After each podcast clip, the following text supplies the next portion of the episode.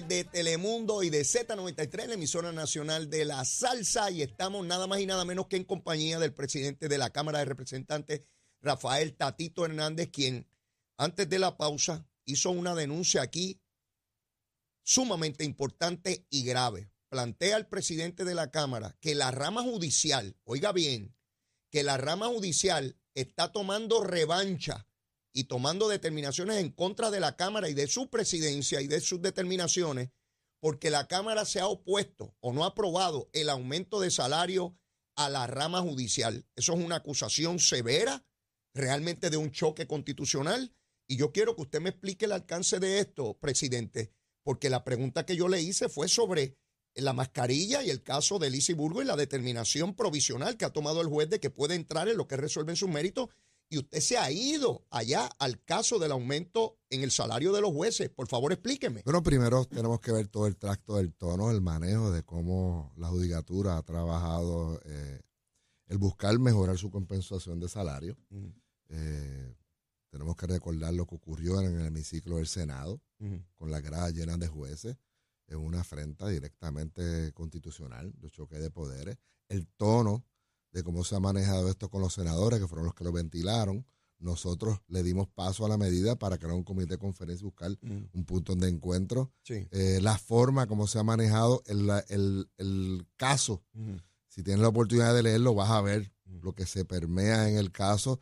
Eh, no, hay una no hay un respeto a la institución. Las instituciones van por encima de los hombres. Eh, y si perdemos nuestras instituciones, verdaderamente al final no hay manera de manejar el gobierno.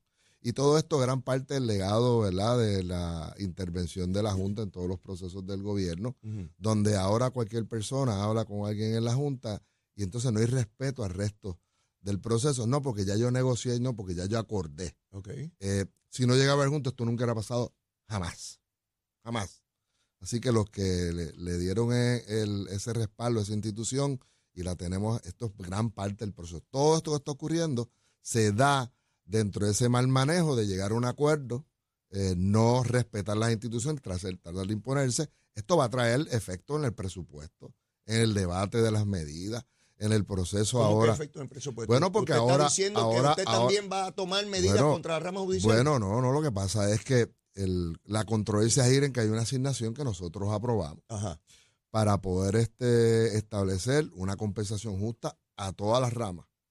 Y dentro de ese proceso también hay, un, hay una determinación de que hay que legislar, ¿verdad? Porque hay unos salarios en el gobierno que no son automáticos, que tienen que legislarse, los fiscales, los procuradores, el gobernador, eh, obviamente los legisladores y los jueces.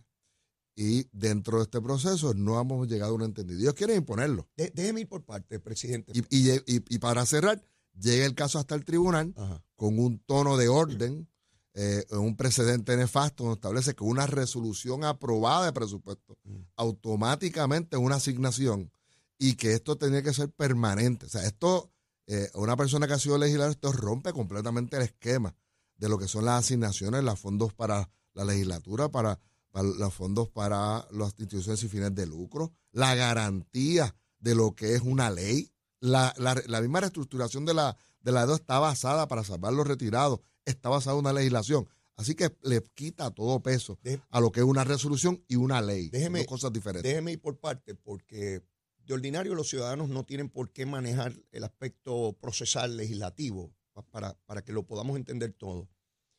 Hay una propuesta para designar un dinero a la rama judicial para que se pueda revisar los salarios de los jueces. Y se aprobó. Y, y, y se aprobó. Desde el punto de vista presupuestario. Exacto. Que dura un año. En ese momento no estaba en consideración el aumento de salario de nadie más que no fueran los jueces en cuanto a esa partida de dinero, ¿verdad? Y está asignado. Ok. Eso se aprobó en Cámara y se aprobó en Senado. Correcto. Hasta ahí estamos bien. Y es parte de la resolución de presupuesto vigente que vence el 30 de junio de este año. Hubo una medida que fue aprobada en Senado para aumentarle el salario a los jueces. Así fue. Correcto. ¿Qué contempla esa medida que se aprobó en Senado? Bien sencilla, es un ajuste a la, escala. La medida pasa a la Cámara, no tiene los votos. Y nosotros para. Sí, sí, pero, pero, pero antes de llegar a la Cámara, lo que se aprobó, que tuvo los votos de la mayoría, en la establece las escalas. Sí. Y ya el dinero estaba asignado. El dinero está asignado hace tiempo. Acuérdate que se aprueba posterior. Exacto. posterior a la asignación. Y en ese momento que se aprueba en el Senado, lo único que está en consideración es el aumento a los jueces. Eso es así. Ese proyecto llega a la Cámara. ¿Qué ocurrió? La Cámara la aprueba y crea un comité de conferencia. ¿Cómo se hace? Se, se elimina parte de la medida para no colgarla, porque no estaban los Lo votos. aprobó, vamos a decir, con enmienda. Lo aprueba con una enmienda para obligar al comité. Le vuela la mitad del de, proyecto comité de conferencia es que se pueda reunir un grupo de la Cámara y un grupo del Senado. para llegar a un un punto de consenso. ¿En dónde estaba el diferendo? ¿Dónde estaba la diferencia? A la diferencia, ¿Qué quería la Cámara? la Cámara quiere uniformar todo el esquema constitucional. Ajá. O sea, que lo que pretendía y pretende aún la Cámara es mucho más amplio que lo que aprobó para el Senado. buscar una manera de conseguir los votos que no tiene la medida. El Senado, que es el que tiene la medida y que era el comité de conferencia, la, la- hace las enmiendas Ajá. en el comité de conferencia y cuelga la medida. Ok, pero, pero así que así que se colgó Sí, sí, sí, aquella pero, intención. pero hay unos elementos que son los que llevan a, a- a colgar la medida. Ahí es que quiero ir. Cuando usted me dice que es todo el andamiaje, resulta que la Cámara, como el proyecto no tiene los votos para ser aprobado, el aumento de los jueces, lo que se procura es, bueno, pues para que hayan los votos, vamos a revisar lo- lo- lo- los La- salarios. la pri- no, de los pri- legisladores. lo primero no. Lo primero es vuela la mitad de la medida para ver si nos podemos sentar. Ok. Y después viene ese debate. Ese debate se da en la mesa del comité de conferencia. En la Cámara introduce, añade una discusión que no estuvo en el Senado originalmente, y es la siguiente, a ver si estamos de acuerdo, y usted me explica. El aumento a los jueces, el aumento a los legisladores Y al gobernador. y del gobernador. Revisar el salario de toda la cúpula de las tres ramas de gobierno. Impacto, cero. ¿Por qué Así- cero? ¿Por qué? Porque el gobernador es el único que tiene ajuste. Mm. Y estamos hablando de 20 mil, tiene 70, son 50 mil dólares. Está hablando medio millón de euros, eso no es material en el presupuesto. La Asamblea Legislativa tiene los recursos para poder hacer el ajuste. Son 51 legisladores que ya están en 70. Así que eh, no tiene un impacto. No es lo mismo con los jueces, que son un sinnúmero de, de- de funcionarios que sobrepasan los, los cientos. Así que ahí sí hay un impacto de casi 11 millones de dólares. Y ese es el presupuesto. ¿Por qué, presidente? es un asunto político. Esto no Presidente- es un asunto fiscal. Ok. No, no, Va- es, vamos no es un tema material Sí, económico. No, no- no es- porque no es donde, dinero. donde es el issue de dinero es en la judicatura y el dinero está. Ah, que no tiene los votos porque lo. Acuérdate que también se ha dado en los últimos años, pues, unas determinaciones en los procesos de los tribunales que ha lacerado un poco la imagen Pero- de los jueces. pero, y eso ha afectado los votos en la Cámara. Al final estos son votos. Pre- Presidente, ¿por qué no aprobar el aumento a los jueces y luego se discute Senci- los demás? Sencillo, se cuelga, la medida se cuelga. O sea, Lo- que hay- nosotros traemos esto como un mecanismo de, déjame ver cómo con, con esta iniciativa buscamos la medida de conseguir votos para aprobarla. usted es político y yo lo fui también. Vamos a hablar aquí en plata y, y- y- mire, directo a la vena como yo aprendí en Capetillo. Sencillo. Yo quiero saber cuántos legisladores de los partidos que sean dijeron, yo no voto a menos que esté mi aumento también. No, ni siquiera fue eso. No, yo no voto, no estoy de acuerdo el salario.